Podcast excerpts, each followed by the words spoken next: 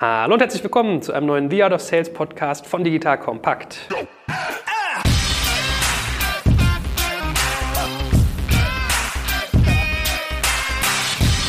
Mein Name ist Stefan Schmarek und ich bin wieder in der Prozesshochburg schlechthin beim schönen Signavio. Guten Morgen, lieber Gero. Hallo Joel. Ich bewundere das immer. Bei euch ist alles so schön organisiert. An den Türen sind so geile OLED-Displays, wo drauf steht, wer im Raum ist. Der Fahrstuhl hat ordentliche Etiketten. Also wenn es überall mal so ordentlich wäre wie bei euch, wäre die Welt ein bisschen besser und einfacher, glaube ich. Na, sehr gut, dass der Eindruck von außen so ist.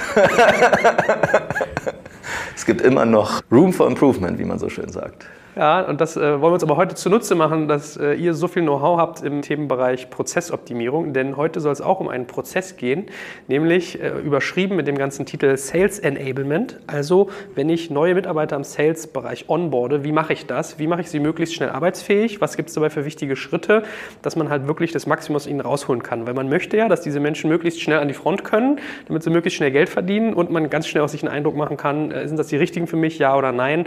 Muss ich nachjustieren oder ist die Person vielleicht sowieso gar nicht passend.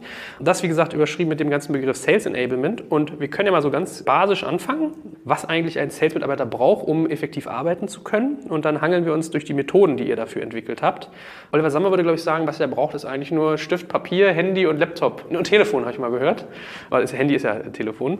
Kannst du das unterschreiben oder was, was, was macht ihr, wenn ihr sozusagen so erster Tag, überlegt euch, was brauchen wir, um den arbeitsfähig zu machen? Was, wie reitet ihr daran?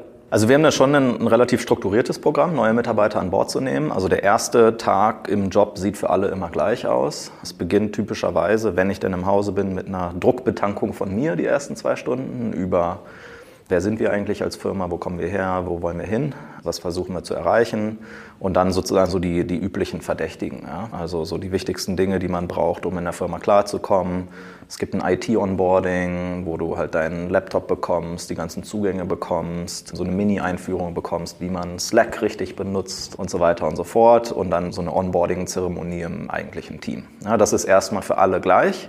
Das heißt, der erste Tag ist voll durchstrukturiert für alle mal gleich. Um 12 Uhr mittags präsentieren sich auch die neuen Mitarbeiter der ganzen Firma. Da haben wir so ein Format, das nennt sich bei uns Pre-Lunch. Also wir haben jeden Tag ein All-Hands-Meeting in der Firma, wo um 12 Uhr alle zusammenkommen. Und die, die nicht dabei sein können, das wird dann per Video aufgenommen und gestreamt in, alle Locations, wo sich dann die neuen Mitarbeiter auch reinfinden. Und dann, was wir auch haben, lustigerweise oder erfreulicherweise haben wir da sogar einen HR-Innovationspreis gewonnen für unseren Onboarding-Prozess. Also es hat jetzt erstmal nichts mit Sales zu tun, nennt sich How to Become a Signavian, ja, wie wird man Teil der Signavio-Familie. Und das ist ein Prozess, der zieht sich dann, sagen wir mal, vollständig über mehrere Wochen, wo alle möglichen Schritte halt mit drin sind. Ja, also wie gesagt, der erste Tag ist da Teil davon, aber auch äh, lustige Sachen wie zum Beispiel kriegen die Leute bei uns so ein Gazellen-Plüschtier und als Teil des Prozesses müssen sie halt irgendwie ein lustiges Foto von sich mit dieser Gazelle irgendwo machen und dann per Slack halt mit allen teilen. Ja, das ist ein verpflichtender Schritt innerhalb des Workflows und den muss man auch abzeichnen, ja, sonst kommt man in dem Prozess nicht weiter. Und da gibt es Quizzes, auch so zu Kulturfragen und dass man sozusagen reinkommt. Die ersten strukturierten Feedbackgespräche, die nach x Wochen zwei oder drei Wochen, glaube ich, gibt es sozusagen so das erste offizielle Recap-Gespräch, was dann auch formal dokumentiert wird, um zu gucken, wie gut hat es bisher geklappt und so weiter und so fort. Das ist relativ stark durchstrukturiert, klingt jetzt erstmal sehr bürokratisch, aber kommt extrem gut an. Also dafür kriegen wir mal sehr, sehr gutes Feedback, weil die Leute dann auch wirklich das Gefühl haben, dass wir alles dafür tun, die möglichst schnell produktiv zu setzen. Mhm. Werbung Aufgepasst! Wenn du ein B2B-Unternehmen bist, möchtest du jetzt deine Sales Pipeline mit neuen B2B-Leads füllen und dafür empfehlen wir dir unseren Partner SalesViewer. SalesViewer lässt sich total einfach erklären. SalesViewer entschlüsselt nämlich Unternehmen, die deine Webseite besuchen und zeigt diese in Klarnamen an. Du und dein Team sehen also ganz genau, wer eure Webseite besucht und wofür sich diese potenziellen KundInnen interessieren. Und dann gibst du einfach Vollgas, denn du kannst diese Unternehmen dann ja zielgenau ansprechen und einfach zu neuen KundInnen machen. Im Marketing und Vertrieb ist das also eine Wahnsinnsunterstützung für die B2B-Lead-Generierung. Deshalb nutzen schon viele Marktführer wie Stepstone, Avato Systems, Spot5, Talon One oder die Vodafone-Tochter Grand Centric Und generieren damit täglich neue B2B-Leads. Und wenn das für dich interessant ist, dann teste SalesViewer doch einfach mal kostenlos. Alles, was du dafür wissen möchtest, findest du unter folgender Weiterleitung digitalkompakt.de slash salesviewer. Und wie immer verlinke ich dir das auch auf unserer Sponsorenseite unter digitalkompakt.de slash Sponsoren. Das war's mit dem Werbespot. Da waren ja ganz viele Anknüpfungspunkte bei. Also du hast gesagt, das Erste, was denen passiert, ist Druckbetankung durch dich. Äh, ich kenne das auch. Als Gründer hat man so seine Vision und verkauft die dann. So, why are we here? Ja, äh, why, how, what? Äh, die Mission, wie ist das entstanden? Wo steht der Name? Wie verstehen wir uns? Was wollen wir eigentlich erreichen? Fragst du das hinterher auch irgendwie in der Form ab? Weil ich merke immer so, man hört das und es ist alles einleuchtend und man versteht es. Aber wenn man es ja selber noch nicht atmet, merkt man sich halt eigentlich nicht und kann es noch gar nicht so übernehmen. Machst du so von dem Company-Verständnis her, weil, weil du auch gerade von Quizzes geredet hast, dass du da nochmal so Tiefenebenen drunter legst und guckst, also saugen die diese Kultur wirklich auf? Manche Dinge fragen wir tatsächlich nochmal ab in Form solcher Quizzes. Viel stärker ähm, und viel konsequenter sind wir, wenn es darum geht, das Onboarding der Sales-Mitarbeiter zu machen. Dort haben wir ein Format, was wir leider nicht jeden Monat machen, sondern nur, ich glaube momentan so zwei bis dreimal im Jahr. Ähm, es nennt sich ein Sales Bootcamp. Das ist wirklich eine strukturierte Woche mit einem dicht getakteten Programm, wo viel Information vermittelt wird, wo die Leute sehr viel lernen und wo auch eine Zertifizierung, das heißt eine Certification, stattfindet, wo quasi jeden Tag werden sozusagen Dinge nochmal abgefragt, eingeübt, also seien es Rollenspiele, Pitch-Contest, was auch immer da sozusagen eingebaut ist. Hausaufgaben, die man erledigen muss und die dann am nächsten Tag auch abgefragt werden und dann zum Schluss quasi nochmal so eine große Präsentation gemacht wird, um halt abzuprüfen, haben die Leute auch wirklich Fortschritte gemacht innerhalb der Woche. Was für Tools benutzt ihr für den ganzen Prozess? Wenn du sagst, ihr macht Quizzes, es gibt was, was ich abhaken muss, was, was benutzt ihr dafür? Also für diesen Onboarding-Workflow nehmen wir tatsächlich unser eigenes Produkt. Signal wie Workflow Accelerator, wo halt die X-Schritte, die dann dort halt passieren, alle genau abgefackelt werden. Da gibt es Schritte, die halt passieren müssen, bevor der neue Kollege an Bord kommt. Ja, also zum Beispiel, keine Ahnung, E-Mail-Accounts, Zugriff auf die ganzen Systeme und so weiter. Das steht alles schon, wird alles schon in der Woche, bevor die Person ankommt, alles schon bereitgestellt. Infrastruktur, Schreibtisch, all diese Gedöns. Ja, das muss alles fertig sein, bevor die neue Person kommt. Und dann, wie gesagt, zieht sich das mehrere Wochen hin, bis das sozusagen komplett abgeschlossen ist. Ja, also inklusive dieser Feedbackgespräche oder dass du mit den HR-Kollegen dort Touchpoints hast und so weiter und so fort. Und genau, da nutzen wir unser eigenes Tool für. Für Leute, die euer Tool nicht so kennen, kann man das irgendwie ein bisschen wie so eine To-Do-Liste sich dann vorstellen, dass ich Haken mache hinter einzelne Schritte oder wie sieht das aus? Genau. Okay. Also ich meine, ich habe es ja schon mal benutzt, ich finde das gar nicht so trivial, ne? mit diesen Pools und so und Prozesse, die laufen, das ist cool, aber muss ich echt einlesen. Wäre das was, was du auch anderen empfehlen würdest, dass man das damit tut oder gibt es irgendwie noch Alternativen? Wie habt ihr zum Beispiel am Anfang gearbeitet? Also Onboarding ist halt immer was, was hochgradig individuell ist für jede Firma. Das heißt, du musst da sowieso für dich einen Plan machen, was du alles erreichen willst und was die Schritte sind, wer wann wie involviert werden muss. Onboarding ist immer ein Thema, sobald die Organisation ein bisschen größer wird, wo unglaublich viele Leute zusammenwirken müssen.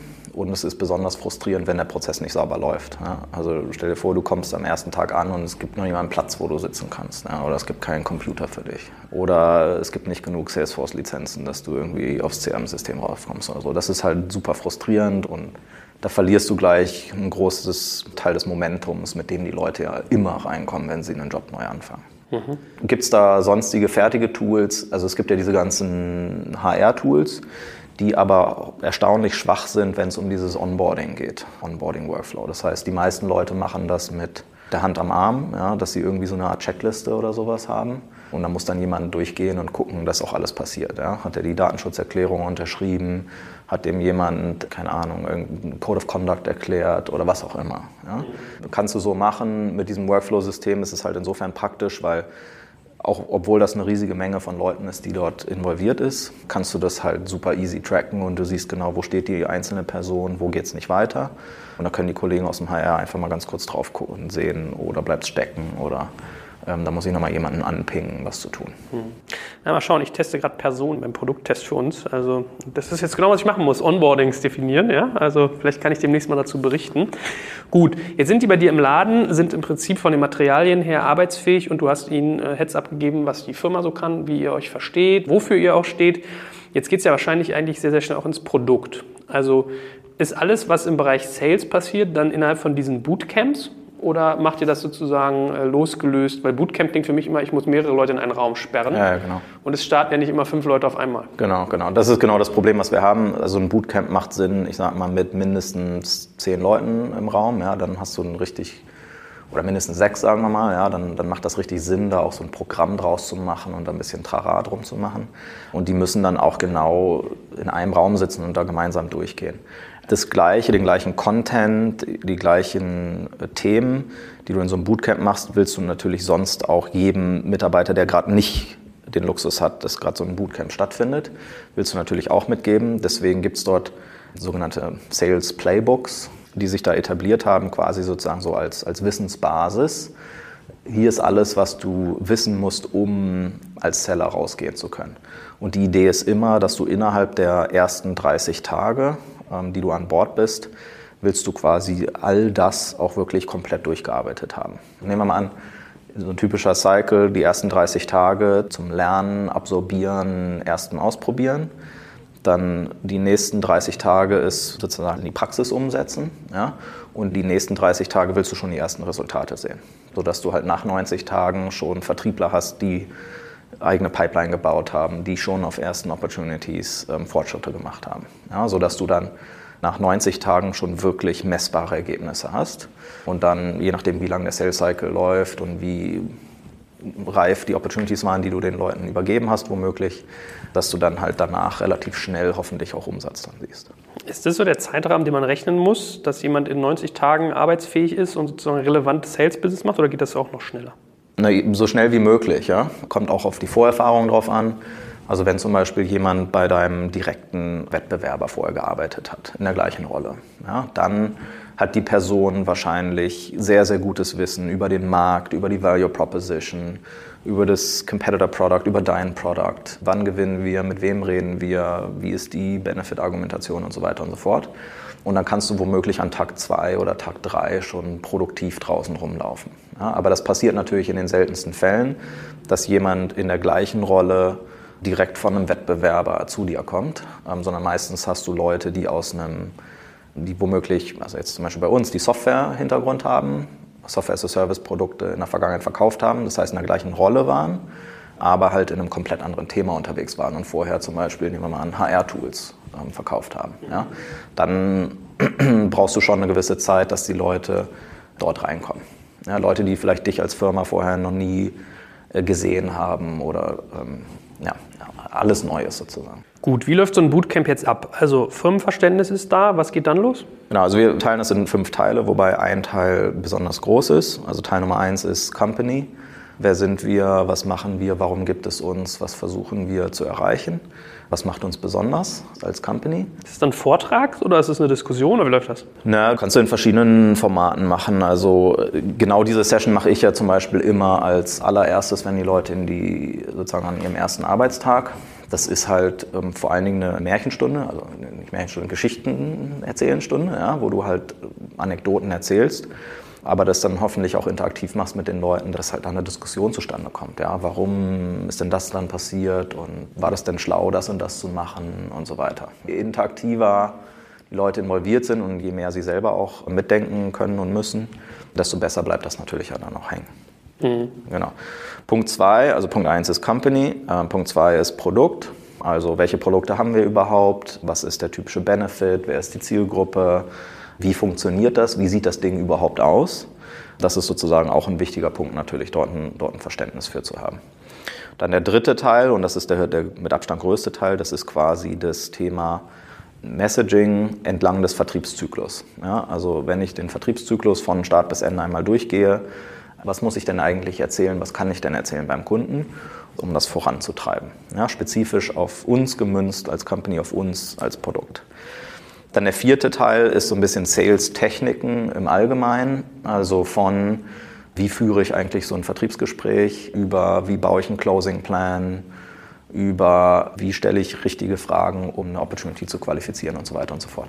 Das ist, wenn du dort einen erfahrenen Menschen vor dir sitzen hast, ist das womöglich super offensichtlich und nichts Neues für die Person. Also es ist hoffentlich nichts Neues, aber es ist immer schön, nochmal alle Leute abzuholen, dass du sagen kannst, okay, das ist sozusagen die Foundation, das erwarten wir auch von euch, dass du das kannst. Ja? Oder auch, vielleicht haben wir dort eine gewisse, vielleicht hat sich bei uns eine bestimmte Technik als besonders wertvoll erwiesen. Also zum Beispiel The Challenger Sale habe ich, glaube ich, schon mal in einem vorherigen Podcast empfohlen, so als Gesprächsführungstechnik für Vertriebsgespräche. Und das heißt, wenn du nicht selbst schon deine eigene Methodik, deine Technik mitbringst, guck mal, hier ist was, was, was gut funktioniert hat.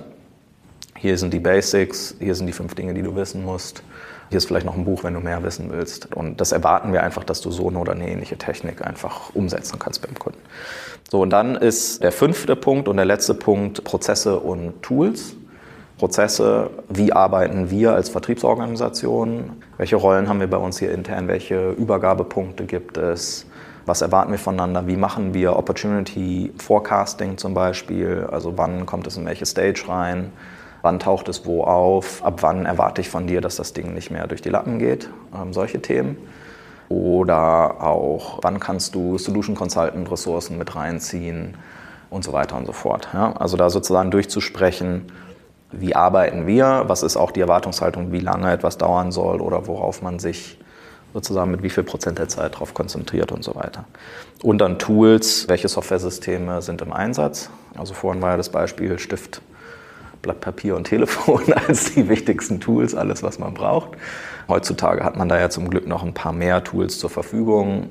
Gibt es den Leuten dann eine Einweisung, wie das CRM-System funktioniert, wo sie irgendwelche Knowledge herziehen können, die, die sie vielleicht im Vertriebsprozess brauchen, wie LinkedIn Sales Navigator funktioniert und so weiter und so fort, damit die mit den Tools, die halt zur Verfügung stehen, sich auch vernünftig umgehen. Und man natürlich auch eine Erwartungshaltung kreiert, wie wir erwarten, dass die Tools benutzt werden. Also ein CRM-System zum Beispiel, was vom Vertriebler nicht gepflegt wird, macht dann keinen Sinn.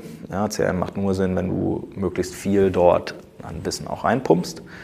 Und dann musst du natürlich auch den Vertrieblern zeigen, was du dort erwartest, wie du das System konfiguriert hast, damit die vernünftig damit arbeiten können. Jetzt kommt ein kleiner Werbespot.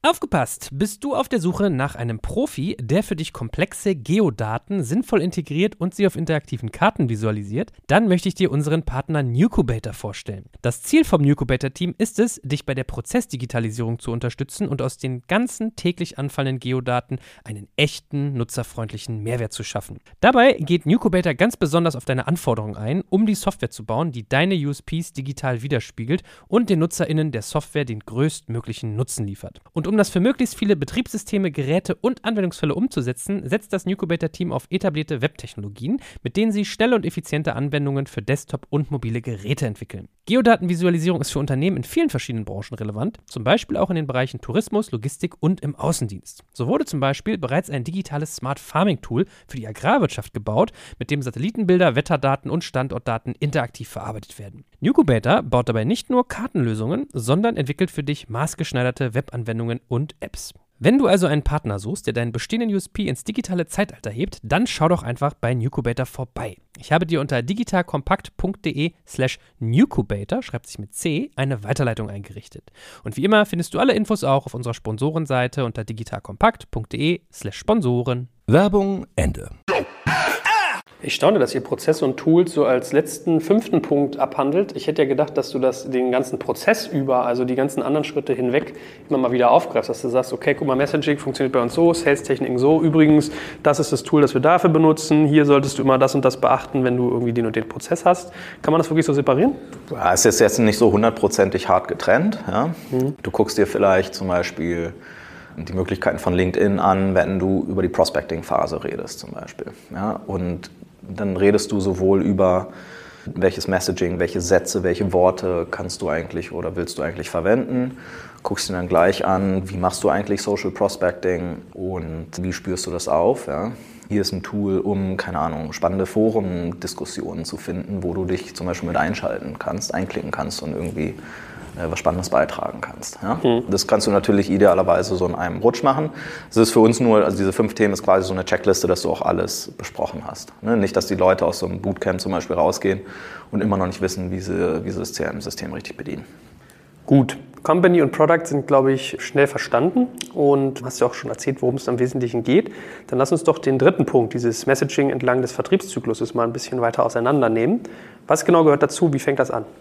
Nochmal einen Schritt zurück. So die grundsätzliche Denkweise in jedem Vertriebszyklus ist ja dieser Dreiklang. Warum, Fragen, die sich der Kunde dann stellt, warum muss ich etwas ändern? Warum jetzt? Und warum ausgerechnet dieser Anbieter? Ja? Why change, why now, why this vendor? Ja, das ist sozusagen so immer der Dreiklang. Und entlang dessen kann man dann viel stärker ins Detail gehen, sich angucken, was kann ich dort den Vertrieblern eigentlich beibringen und was kann ich auch standardisieren oder als Best Practice sozusagen an die Hand gehen. Am Anfang fängt das natürlich immer an mit diesem, ich sag mal, initialen Pitch. Ja? Also wenn ich in zwei Sätzen, in fünf Sätzen, in fünf Minuten etwas rüberbringen will. Ne? Zugeschnitten auf eine bestimmte Zielgruppe, auf eine bestimmte Situation. Wie mache ich das oder was sage ich dort? Gibt es dort irgendwie vorgefertigte Happen, Worte, die ich benutzen kann, die sich in der Vergangenheit als gut erwiesen haben? Stichworte, die gut verfangen. Ja? Also dieses, wie kreiere ich eigentlich diesen initialen Interest? Wenn ich dann dort tiefer reingehe, hier ist die 10 Minuten oder 15 Minuten oder 20 Minuten Präsentation, wenn ich den Leuten so eine Art Frontal-Pitch geben will. Ja? Also man stelle sich vor, ich habe da zehn Leute vor mir, ich weiß nicht viel über die, die sagen mir einfach, you know, sag mir einfach mal, was ihr macht. Hier ist der vorgefertigte 10-Minuten-Pitch mit Slides dazu zum Beispiel. Ja. So, dann geht es weiter. Der nächste Schritt ist ja immer zu verstehen, was treibt den Kunden eigentlich um. Ja. Also Discovery zu machen, Qualification zu machen, zu verstehen, was sind eigentlich die Herausforderungen des Kunden, was will er erreichen. Da kann ich natürlich einen Katalog an die Hand geben, wonach bohre ich denn eigentlich, wonach frage ich denn eigentlich, was finde ich denn da typischerweise? Was sind denn die typischen fünf oder zehn Herausforderungen, die der Kunde hat?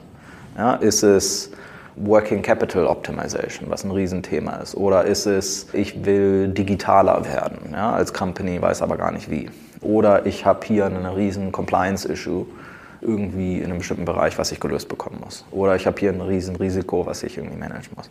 Was auch immer. Also gibt es ja Patterns an Herausforderungen, die man bei seiner Zielgruppe findet.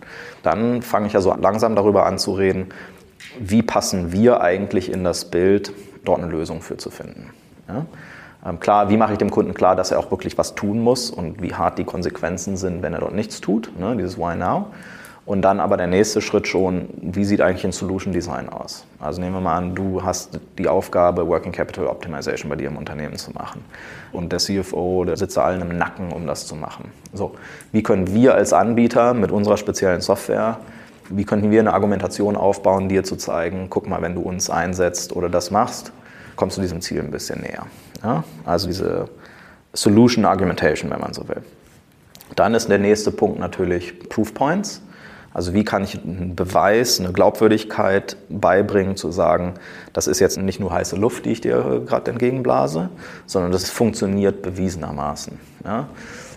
Kundenstories, Anekdoten, Success Stories sind dort natürlich immer super, super wertvoll, um halt diese Glaubwürdigkeit dort zu bringen. Das heißt, du musst den Sellern, kannst dir überlegen, was sind die fünf Stories, die besonders repräsentativ sind für das, was wir tun. Und die Seller müssen dann diese Geschichte auch wiederholen können wenn sie in einem Gespräch sind ähm, und müssen dort die Zahlen kennen, müssen dort den Hintergrund kennen, müssen das auf gute Art und Weise rüberbringen können. Oder andere Proof Points, die es womöglich gibt, weil man zum Beispiel im Gartner Magic Quadrant besonders toll gelistet ist. Ja? Was bedeutet das eigentlich? In welcher Kategorie sind wir dort drin? Was ist das eigentlich als Aussage? Was kann ich davon benutzen im Vertriebsgespräch? Ja, das geht man dann alles durch. Bis hin zu Competitive Positioning, also wie stehen wir eigentlich gegen den Wettbewerb? Wer sind unsere typischen Wettbewerber? Was ist die typische Argumentation, die wir haben? Und den Leuten dort sozusagen eine Wissensbasis an die Hand zu geben, relativ schnell und pointiert halt auf diese Frage reagieren zu können. Ja, aber was ist denn bei euch anders als X? Ja? Oder ich habe mir das andere auch schon angeguckt, was macht euch denn besser? Genau, bis hin zum letzten Punkt und dann höre ich auf zu reden. Das ganze Thema Objection Handling, Behandlung von Einwänden, wo die Leute sagen ja, aber oder sozusagen kritische Rückfragen stellen. Was sind so die typischen 10, 20, 30 Einwände, die die Leute haben? Ja, aber es ist ja viel zu aufwendig einzuführen. Ja, ja nee, aber wir haben ja schon was anderes im Einsatz und die Leute sind damit eigentlich ganz glücklich. Aber ihr seid zu teuer. Aber das ist ja Cloud und die Daten dürfen ja gar nicht in die Cloud gehen. Ja? Aber bla bla bla. Ne, dieses Aber, Aber, Aber. Den Leuten halt beibringen, was sind die 10, 20, 30 typischen Abers und was ist dann die perfekte Reaktion darauf. Gut, also wenn ich jetzt nochmal zusammenfasse, der dritte Schritt bei euch, also erst Company, dann Product, dann das Messaging und den habt ihr im Prinzip äh, fünf geteilt. Also als erstes mal Interesse wecken, dann Lösung vorstellen und auf sozusagen Beweiselemente eingehen, also wie könnt ihr belegen, was ihr über eure Lösung erzählt. Was du mit dem Competitive meinst, meinst du wahrscheinlich sozusagen wirklich Abgrenzung und vielleicht über USPs. Hatten wir, glaube ich, auch schon mal eine Folge über Switch-Outs, wie man da Leute auch abwerben kann. Und als letztes die Einwände. So. Was hast du denn für Materialien, mit denen du dann jeweils arbeitest? Hast du immer irgendwie eine, eine PDF, die du für jeden Schritt an die Hand gibst? Oder das, sind das Tools oder Prozessdokumentationen? Wie machst du das? Also beim Initial Pitch, das sind typischerweise so Sätze, Wortfragmente, so eine Sammlung von Stichworten, die du hast. Wir haben solche Dinge typischerweise irgendwie als PowerPoints irgendwo rumliegen, dass du dir die halt dann angucken kannst. Ja? Wichtig ist immer, dass du halt nicht blind irgendwie Dinge oder Content abspulst, weil dann klingt es immer hölzern, dann klingt es nicht authentisch. Sondern es ist immer wichtig, dass jeder Einzelne für sich eine Art und Weise entwickelt, dass es sozusagen flüssig von der Zunge rollt. Ja? dass er es vielleicht mit eigenen Geschichten, mit eigenen Erfahrungen irgendwie zusammenbringen kann. Ja, irgendwie ein Kollege hat von mir angefangen, der war vorher SharePoint-Administrator in, in, einem großen Konzern. Ja, so. Der benutzt das halt andauernd zu sagen, ne, warum ich zu Signavio gekommen bin oder was waren die Challenges, die ich früher hatte und im Roadblocks und, ne, und dann guck mal, mit dem Ding hier war auf einmal die Welt viel, viel besser. Das ist, das ist natürlich richtig cool, wenn die Leute dann anfangen, das mit mit den eigenen Erfahrungen irgendwie zu mixen. Ne? Oder sei es Herausforderung. Nehmen wir mal eine typische Herausforderung ist Kosteneinsparung. Ja? Und die Leute haben womöglich eine eigene eine Story oder eine Story von einem Kollegen, die besonders einschneidend war, ja? wo auf einmal die Message über den Ticker geht, wir müssen 25 Prozent sparen und alle rennen rum wie im Hühnerstall und wissen nicht, wo hinten und vorne ist. Ja?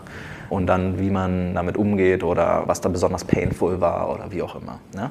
Also das ist immer ganz wichtig, dass die Leute ähm, das absorbieren im Sinne von, sie lernen nicht Dinge auswendig, sondern sie absorbieren das und können das mit ihren eigenen Erfahrungen, mit ihrer eigenen Realität irgendwie in Einklang bringen, sodass dann was Neues, Authentisches dann hinten bei rauskommt. Aber zurück zu deiner Frage, wie bereiten wir das alles auf? Also wir haben sehr viel in Dokumenten oder in, in PowerPoints einfach rumliegen. Und wichtig ist immer, dass du Dinge auf den Punkt bringst. Ja, und da haben wir sehr gute Erfahrungen gemacht, halt das wirklich entlang des Vertriebszykluses zu organisieren, sodass du mental immer einen gewissen Kontext hast, in dem du eine Aufbereitung machst. Also zum Beispiel eine Competitive Battle Card, also eine Reaktion auf, wie sie halt eigentlich besser oder anders als ein Competitor, sind bei uns immer eine Seite PowerPoint pro Competitor, nicht mehr. Und das ist bei uns strukturiert in drei Teile, diese Competitive Battle Cards. Also links oben ist What They Say, also was der Wettbewerber claimt oder betont. Dann What We Say, ja? wie wir sozusagen darauf reagieren. Also zum Beispiel der Wettbewerber sagt, er hat eine besonders tolle Salesforce-Integration. Ja? Und deswegen ist er so toll. Wir sagen, das ist ja schön, dass ihr so eine Salesforce-Integration habt. Aber was wir gesehen haben, ist, dass diese Salesforce-Systeme und alle anderen Systeme, die du anbinden willst, sind typischerweise so hochgradig konfiguriert, dass dir ein Standard-Connector gar nicht bringt.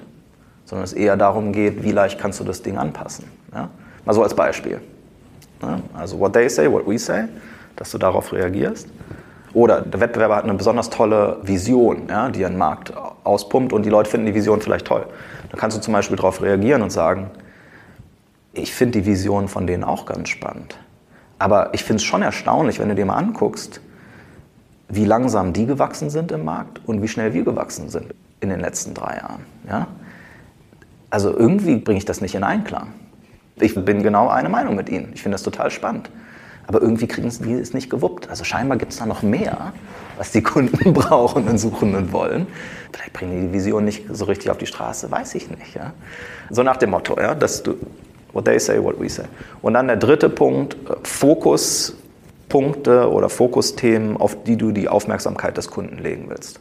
Ne? Also zum Beispiel, wir hatten zum Beispiel einen Wettbewerber, der lange Zeit wesentlich besser war als wir, wenn es darum ging, Risikomanagement umzusetzen im Unternehmen. Ja?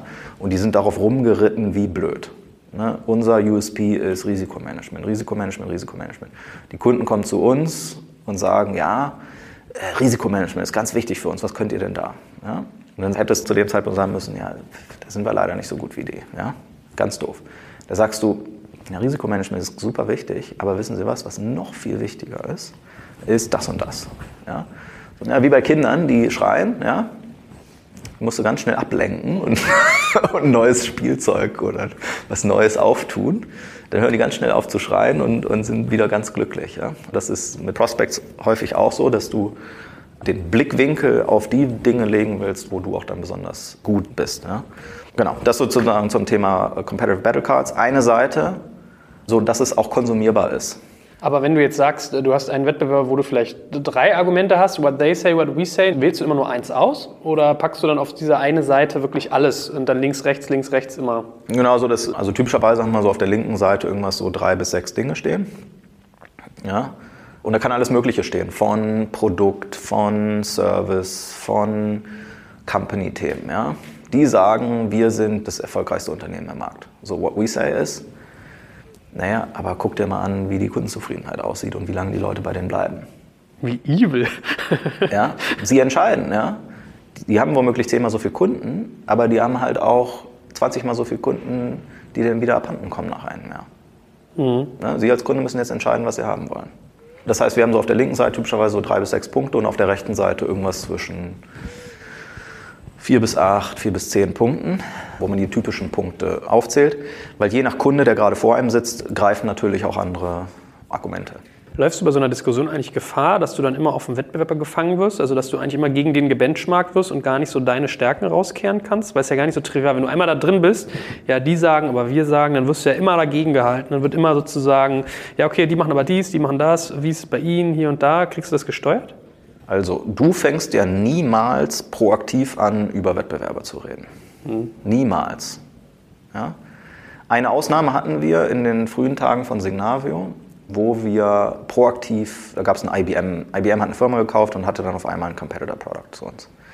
Und dann haben wir eine Zeit lang aktiv Prospects auf das Produkt draufgeschickt. Und haben gesagt, also wenn ihr euch für uns interessiert, ne, wir wollen ja, dass ihr die bestmögliche Produkt für euch findet, geben wir euch den Tipp, guckt euch das doch auch mal ganz genau an. Ja? Warum haben wir das gemacht?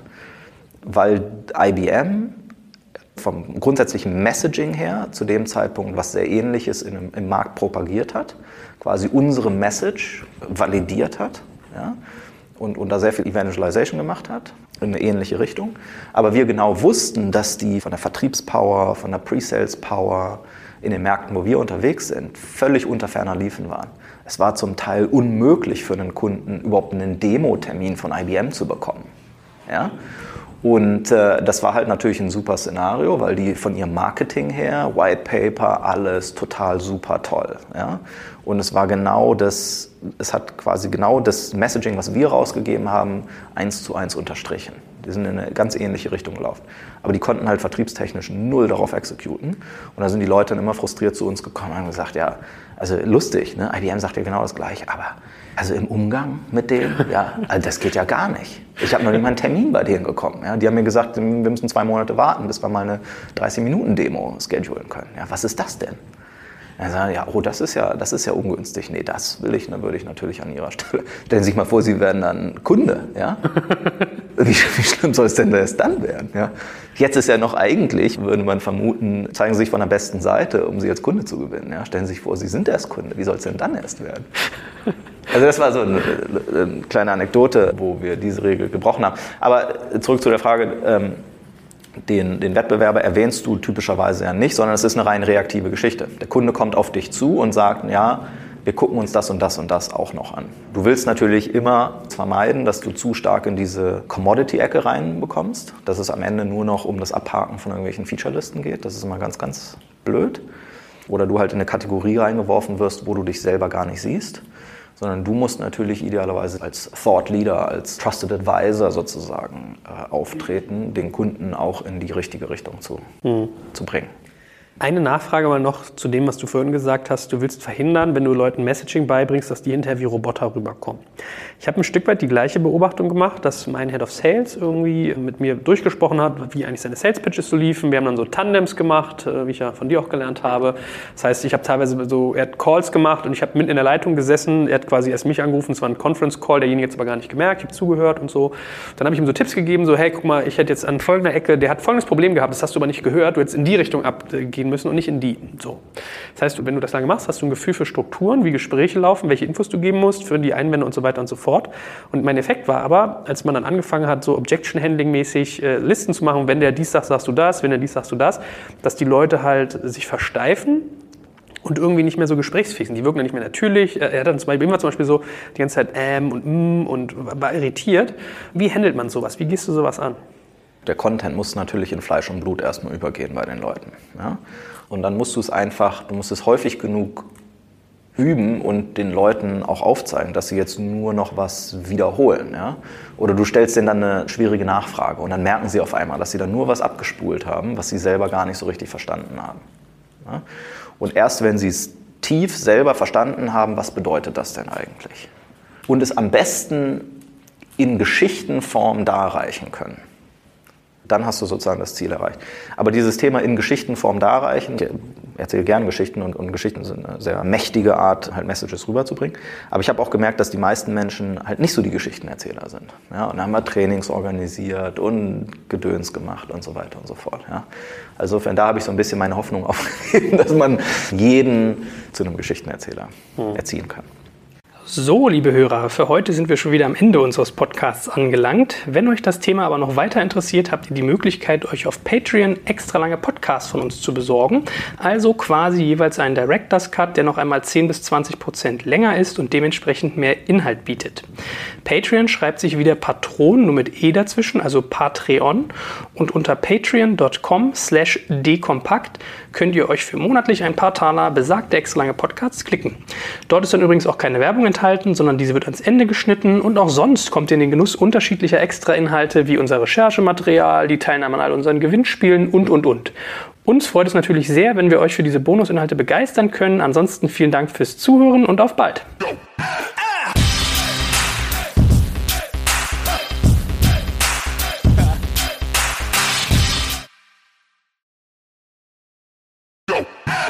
Jetzt kommt ein kleiner Werbespot. Aufgepasst! Heute gibt's Werbung in eigener Sache. Wir wollen dich nämlich besser kennenlernen, weil viele hören Woche für Woche unseren Podcast und dabei wissen wir gar nicht immer, wer genau diese Leute sind. Und natürlich wollen wir ja aber wissen, wer du bist, um unseren Inhalt auch an deinen Interessen ausrichten zu können. Und um das zu ändern, habe ich eine Umfrage vorbereitet. Dort kannst du uns erzählen, wer du bist und wofür du dich interessierst. Und was du davon hast, naja, ich meine, je besser wir dich kennen, desto besser können wir unseren Podcast an deine Bedürfnisse anpassen. Und dann spreche ich auch keine Werbung mehr für Penispuppen und Online-Casinos ein, wo dich womöglich ganz andere Dinge interessieren. Nein, kleiner Spaß und trotzdem, du tauscht fünf bis zehn Minuten deiner Zeit gegen viele Stunden noch bessere Unterhaltung und Tiefenwissen in der Digitalwirtschaft. Klingt für mich nach einer Win-Win-Situation und geh doch also daher mal auf die Seite digitalkompakt.de/slash Umfrage. Fülle diese nach bestem Wissen und Gewissen aus und freue dich in Zukunft auf noch besseren Content auf Digital Kompakt. Ende der Werbung.